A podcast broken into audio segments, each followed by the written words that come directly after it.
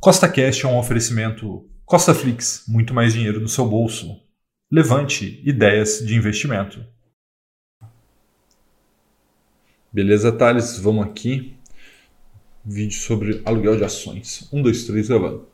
No podcast de hoje, eu vou te ensinar tudo o que você precisa saber sobre aluguel de ações e como é possível ganhar mais renda passiva, ganhar dinheiro disponibilizando os seus ativos para locação. Então, se você já gostou do tema desse podcast, segue o CostaCast aí na sua plataforma, pois temos três podcasts por semana, sempre com o mesmo intuito, colocar mais dinheiro no seu bolso. E lembrando, nada do que a gente fala aqui é uma recomendação de compra e não de venda, é apenas para te inspirar a investir melhor, tá bom? Então, vamos lá.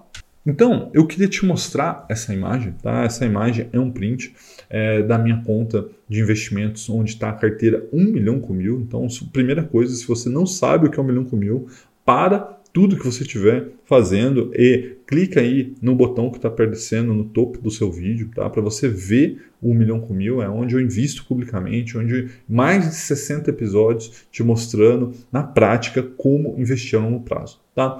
E esse print, como eu disse, é da série milhão com mil e veja que ali você tem ali, ó, é, 36,92 no dia 3 do 5, crédito BTC NASD, tá? Mais para baixo você tem lá 14,29, crédito, taxa de remuneração BTC TAE. Então o que, que, é isso?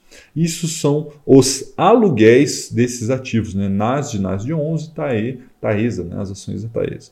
Então veja que eu venho recebendo né, essa renda passiva aí todos os meses, né, desse print, mas teria outros vários exemplos. E é lógico que você vê embaixo do crédito, vê o pagamento do imposto, né, que isso é feito automaticamente pela corretora, e em cima existe uma taxa de intermediação. Né, as corretoras cobram para te ajudar a alugar é, os seus ativos. Então, é, eu vou te explicar agora como fazer isso. Então, disponibilizar os seus ativos para locação é muito, muito fácil. Tá? Você precisa entrar em contato com a sua corretora e falar que quer alugar os seus ativos e eles vão te falar como fazer isso. Né? Cada corretora tem um procedimento diferente. Então tem corretores que você tem que preencher um formulário, mandar um e-mail, ou às vezes pelo chat mesmo você consegue. Mas é importante que você entenda o que é um aluguel de ações e por que uma pessoa aluga suas ações para que você né, saiba o que está acontecendo com seus ativos. Imagina que você possui uma casa na praia, né? E aí você não pretende utilizar nesse momento, é o seu patrimônio, mas você quer rentabilizar, né? Você quer alugar ele. Então o que, que você faz? Você disponibiliza para uma pessoa e ela vai alugar esse imóvel seu durante um determinado período e depois desse período, né, ela vai te pagar e vai te devolver o ativo. Então, o racional em alugar uma ação é a mesma coisa. Tá? Imagina que você tem uma ação na sua carteira que você não pretende vender. Né? É uma ação que você acredita por longo prazo, que ela está ali porque é uma boa empresa. Então, ela vai ficar parada na sua carteira. Então, o que você vai fazer? Você vai falar para a sua corretora: olha, tá vendo essas ações aqui? Eu quero disponibilizar para aluguel. Porque disponibilizando para aluguel, você vai ter a possibilidade de alguém ir lá e pegar esses ativos né, alugá-los e depois ele vai te devolver esses ativos com um aluguel, exatamente como foi o exemplo da Casa da Praia. E aí você pode perguntar assim: beleza, Rafael, até entendi, mas por que alguém alugaria os meus ativos? E a resposta para essa pergunta é para especular, né? Por isso que as pessoas alugam ativos, alugam ações de outra pessoa.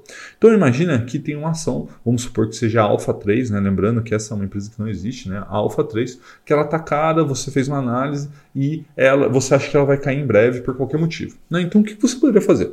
Você poderia alugar esse ativo de alguém, você pagaria uma taxa por isso, um aluguel, e você venderia esse ativo no mercado, tá? E esperaria a queda.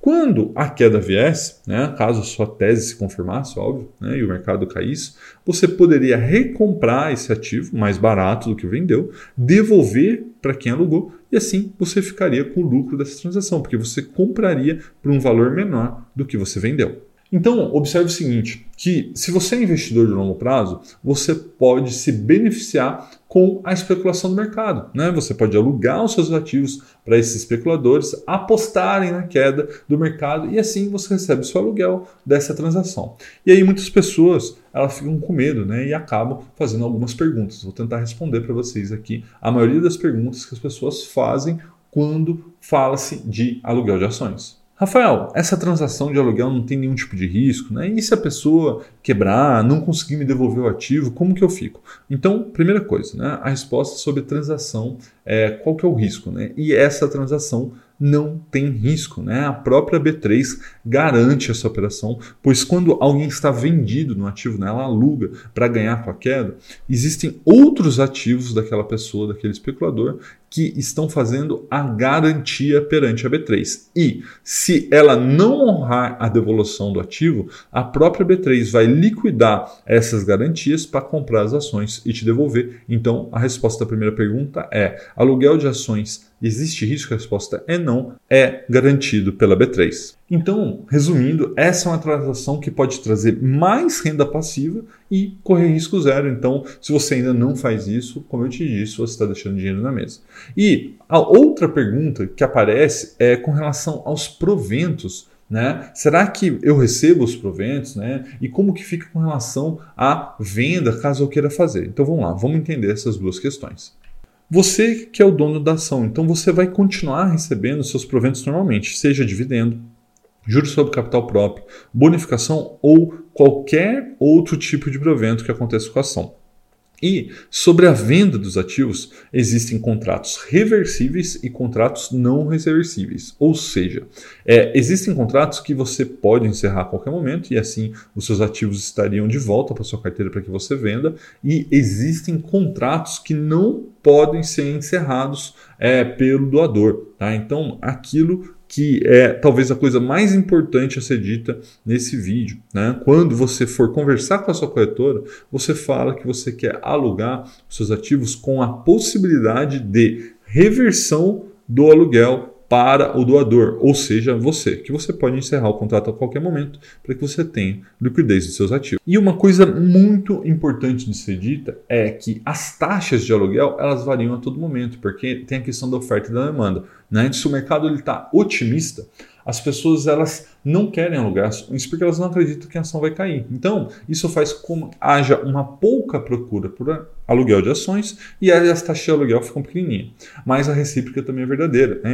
Imagina que o mercado está pessimista, todo mundo achando que o mercado vai cair, que vai despencar. Então, tem muita gente querendo alugar ações e aí a taxa dispara. Né? E, inclusive, isso pode causar um efeito chamado short squeeze. Um forte abraço e até a próxima.